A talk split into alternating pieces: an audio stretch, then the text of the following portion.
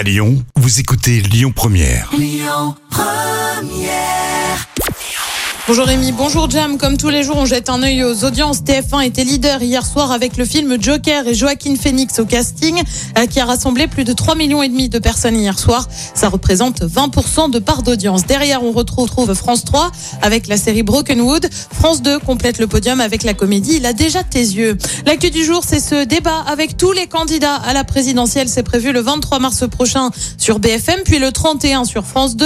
Débat avec les 12 candidats, enfin non, les 11 parce qu'Emmanuel Macron a annoncé qu'il ne participerait pas à un débat avant le premier tour, le 10 avril prochain.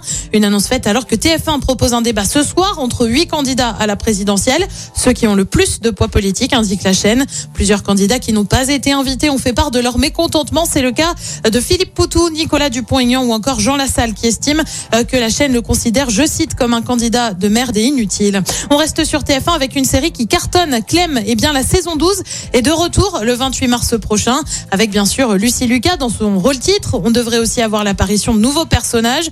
Clem, pour info, c'est près de 3 millions et demi de personnes en moyenne pour chaque épisode. Ça représente 16% de part d'audience. Côté programme, ce soir sur TF1, on vous le disait, c'est une émission spéciale La France face à la guerre avec 8 candidats à la présidentielle. Sur France 2, un document consacré à la guerre d'Algérie. Sur France 3, c'est un film, Philomena. Et puis sur M6, c'est un inédit de Cauchemar en cuisine avec Philippe Etchebest. C'est à partir de 21h10. Écoutez votre radio Lyon Première en direct sur l'application Lyon Première, lyonpremière.fr et bien sûr à Lyon sur 90.2 FM et en DAB+. Lyon Première